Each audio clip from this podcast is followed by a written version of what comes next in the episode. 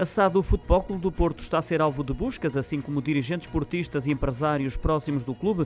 O Ministério Público suspeita de fraude fiscal, burla, abuso de confiança e branqueamento em negócios relacionados com a transferência de jogadores, dos quais se destaca Éder Militão, adquirido pelo Porto em julho de 2018 e vendido um ano depois ao Real Madrid. A Procuradoria-Geral da República sem identificar a SAD e os empresários envolvidos, fala em pagamento de comissões que ascendem os 20 milhões de euros por serviços de intermediação.